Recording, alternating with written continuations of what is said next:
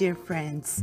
This is Camila Farah in another episode of Coffee and Spiritism.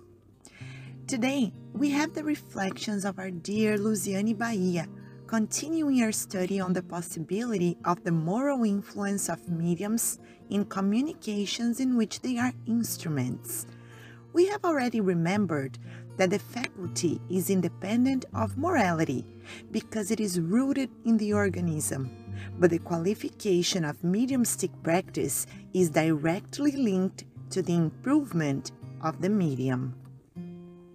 Kardec, in the question 4 of the chapter we are studying, which is the chapter 20, item 226 of the Medium's book, asks there are mediums who quite often receive spontaneous communications that are about the same subject, addressing certain moral questions, for example, related to certain defects.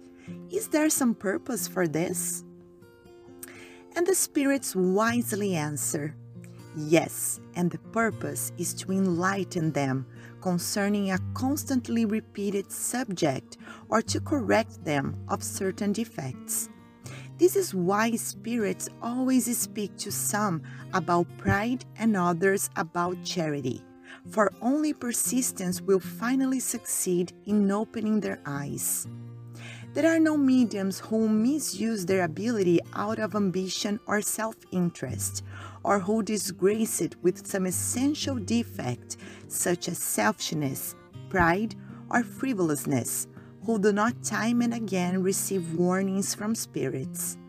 Most of the time, unfortunately, they do not apply such warnings to themselves. Unquote. For this question, there is a comment from the codifier. Spirits nearly always give their lessons in a reserved, indirect way in order to allow for greater merit to those who know how to apply and take advantage of them.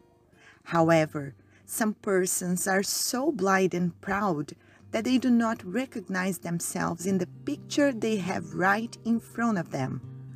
Furthermore, if a spirit gives them to understand that they themselves are the subject of the lesson, they become angry and call the spirit a liar or a joker, enough to prove that the spirit is correct. Unquote. This elucidation of the spirits reminded Luciane of the narrative from Divaldo Franco about a dialogue he had with the benefactor Joanna de Angelis. The medium who was going through a very difficult situation of his existence and who, before the presence of the benefactor, lamented, saying that she saw him in such a difficult situation and did not send him a single message that through him, many people had already received comforting messages, but he did not. And he said that he did not think this was very right. Joanna then, as Divaldo tells us, asked him to take a random message of his own that came through him. And so he did. She asked him to read it. He obeyed. Then she asked, What is the pronoun I use in the messages? He replied, You. And she said, Well done. I write all the messages for you. You forward, publish, and distribute them because you think they are useful to other people, but I direct them to you. The first one to receive instruction, my brothers, is always the intermediary. The message reaches them for their improvement, for growth. Sharing is a later act as a natural consequence of disseminating such important content that can reach many people, but the receiver can never refrain from deeply reflecting the correspondence of the teachings and explanation to their morality.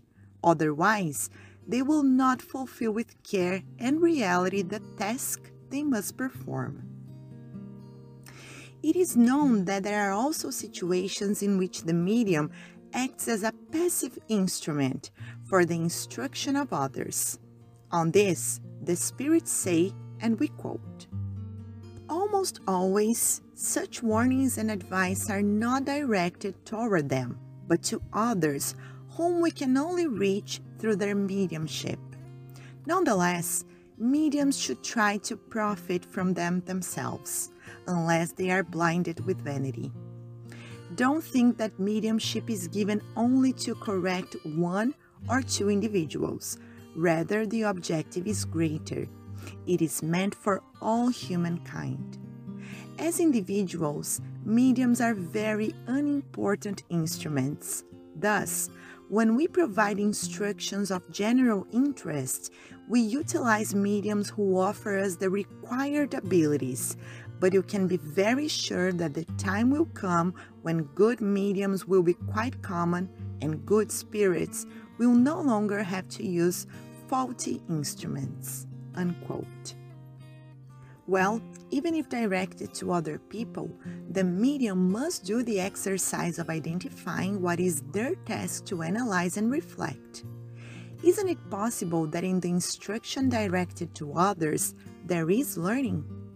The human being experiences pain so close that there are always points of connection for growth, even if they come through teaching that apparently is exclusive for the others. The life of relationship allows us to learn constantly with the lessons we nourish from the challenges of our brothers. We point out that despite personal messages, the goal of revelation is higher. Therefore, they link with the instruments that offer the necessary facilities for communication. The examples are several of blessed mediumships that help the hearts, proving immortality through the dialogue that leads to hope in the future and in the certainty of the performance of divine justice. Mediums that serve the assistance of the promised consoler by Jesus set the consciousness free for the achievement of happiness. We notice through the answers of the spirits how much mediumship is a working tool that lapidates the individuality that shelters it, and that this individuality, impressing seriousness and responsibility, discipline and dedication, the mediumstic faculty will feel more and more comfortable to serve as an instrument for the liberation of the suffering ones in need of hope to overcome their own bad inclinations. In the next episode, we will follow the reflections on mediumship and morality of mediums. Peace and love to you all, and until the next episode of Coffee and Spiritism.